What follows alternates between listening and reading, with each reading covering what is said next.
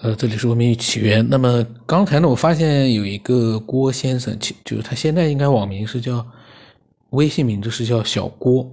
那么他在呃很久之前啊，去年一年半之前，呃发来了很多语音，我还没有听呢。这个事情真的是很很尴尬的一件事情啊！一年半之前发来的。那么我们现在听一听啊，当时他发来了一些什么样的内容？Hello，你好啊，九哥哥。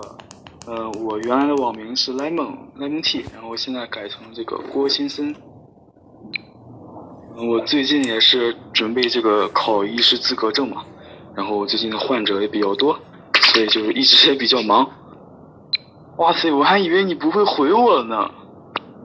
其实吧，你有时候说是灵异事件，但其实说出来也许就是那么回事儿。呃。我先跟你讨论一下进化论吧。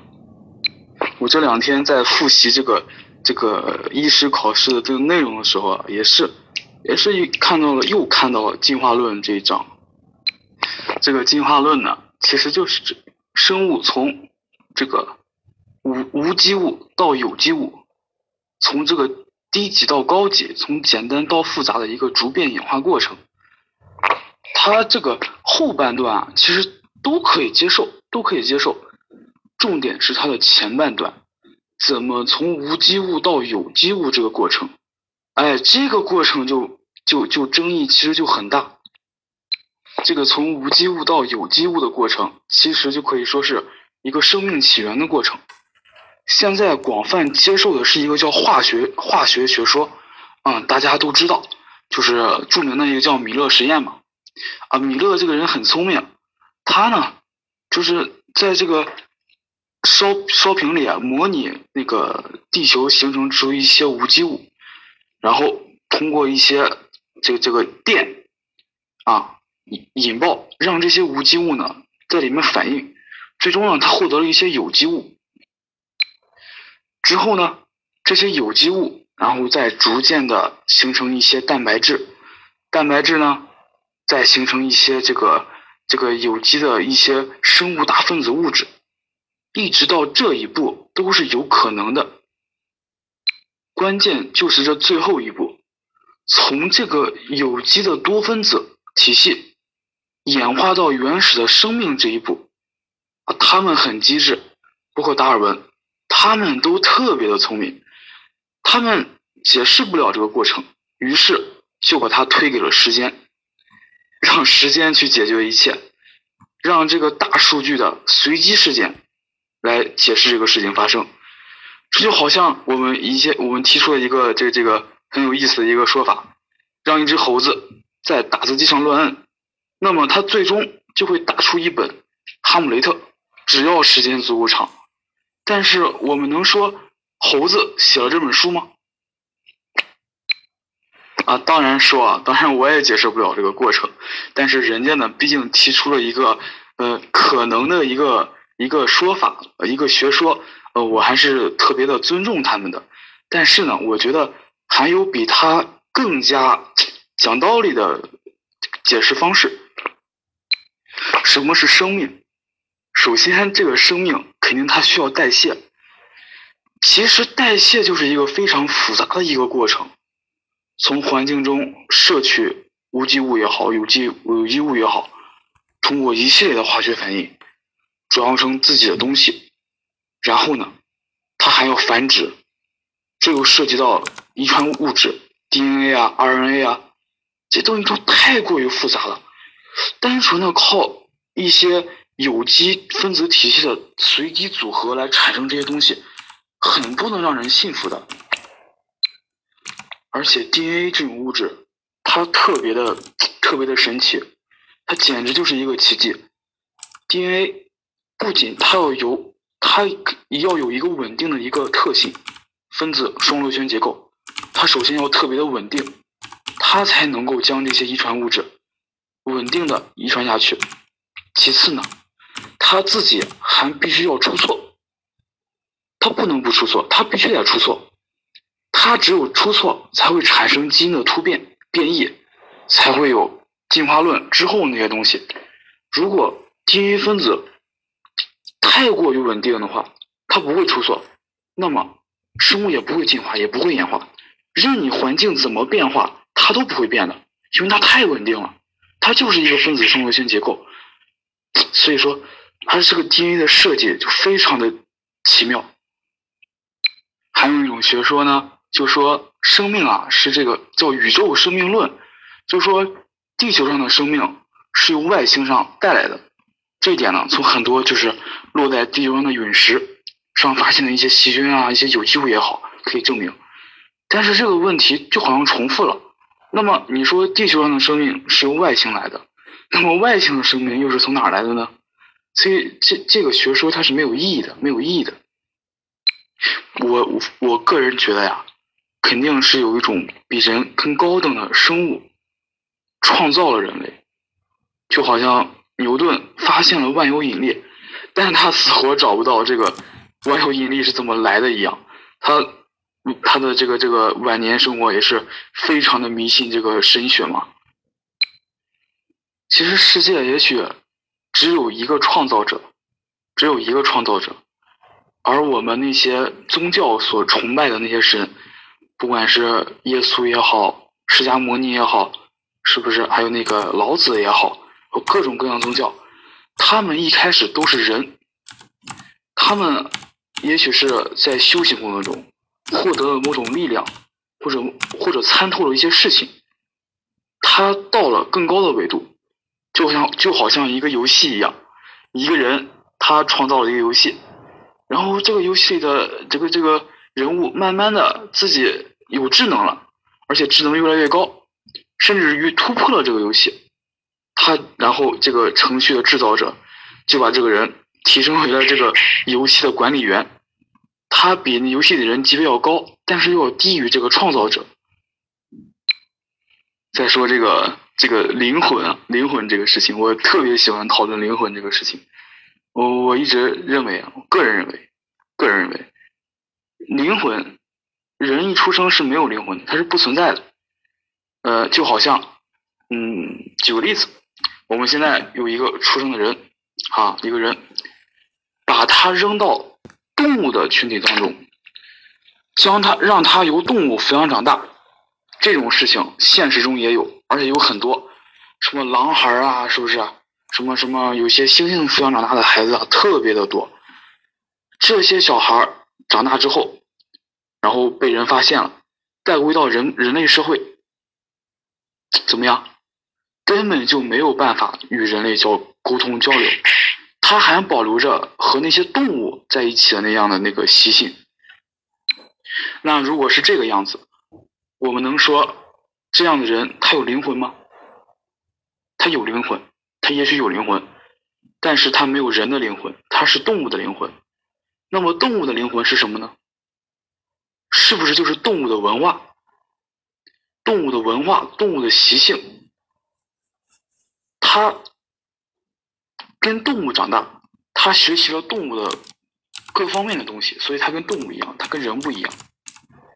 如果你想把这个人再传授给他人类的文化，很难，特别的难，几乎是不可能的事情。这就是上次我跟你说的一点，就是我认为人的灵魂是由于环境造成的，由于环境造成的。更扩大一点来说，是由于文化造成的。人类是有一个文明的。人类的文明才产生了人的灵魂。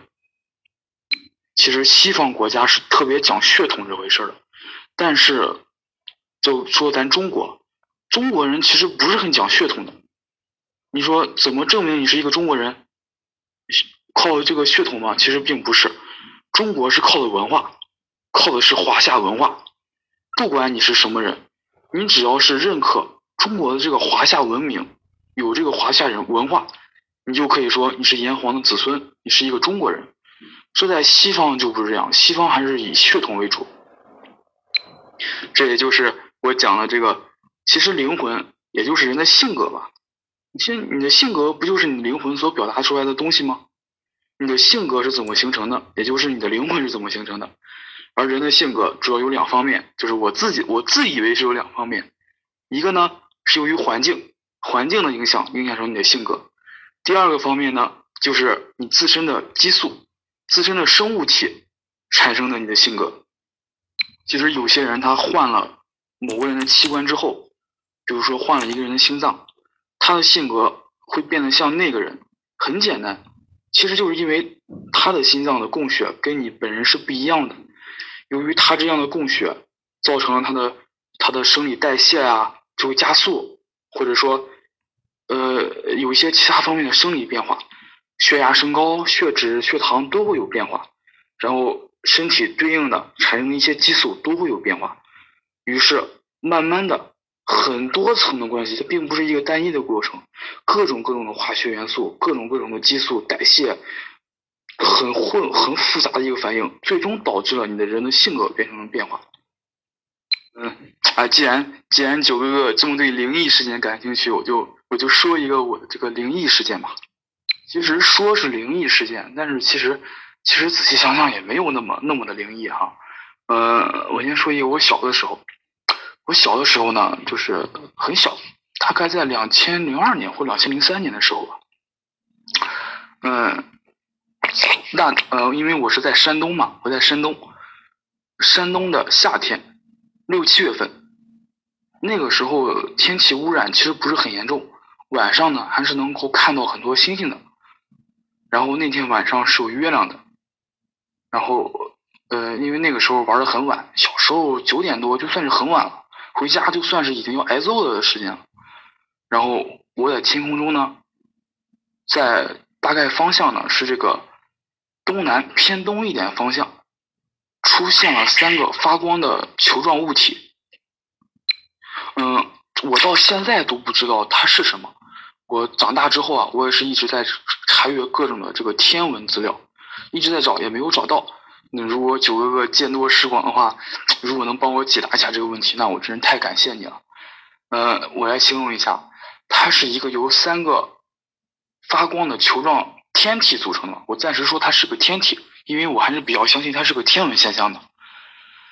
组成了一个三角形，一个三角形，每个球呢大概有月亮的，因为那天晚上有月亮，我是可以有月亮当做对照的，大概有月亮的三分之一，三分之一那么大，不算很大，但也不小。呃，三，它三个球是由三道这个呃白色的琐碎星光连在一起的，特别的好看。三个这个球状的天体呢是淡黄色，连着的三条光链呢是白色，但其中它这三条光链并不是直直的光，好像就是由一些碎琐碎的星点组成的，特别的漂亮。因为这件事我记得特别的清楚，虽然当时当时也是在上小学，然后很多年之后我回去想这个事情，我当时一直在想这个位，我能确认我为什么能这么确认它的位置呢？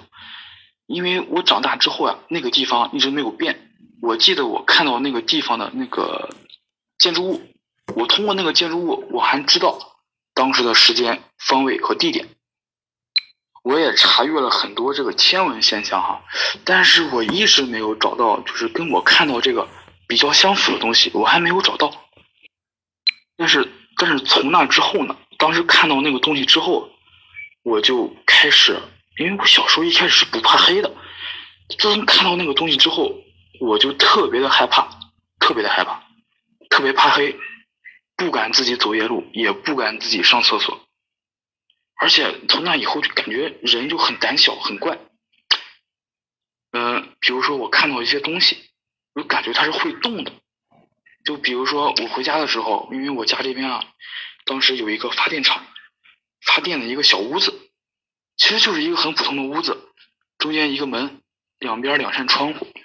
但是呢，我在我眼里，它好像就是一个头，一个人的脑袋一样。窗户就是眼睛，门就是嘴巴。就是从那之后，我看任何的东西，好像都是有生命的，包括我每次看表，看任何东西。哎，他这个郭先生啊，以前我录过他的节目的，在这之前，但是这一段呢，不知道怎么漏掉了。嗯，然后下面呢还有一长段他分享的内容，嗯，我想待会重新再单独录吧，因为呃，一集内容如果说多了，我现在发现啊，又会头晕了。呃，但他刚才讲的那些内容，我舌头破了，所以说呢，讲话漏风的。呃，刚才他讲的那个关于他从他的角度啊，学医的角度去看进化论，其实呢，可能比普通人来说呢，可能会更深入一点。那么我们普通的人呢，就是非医学方面的专门的一个职业去。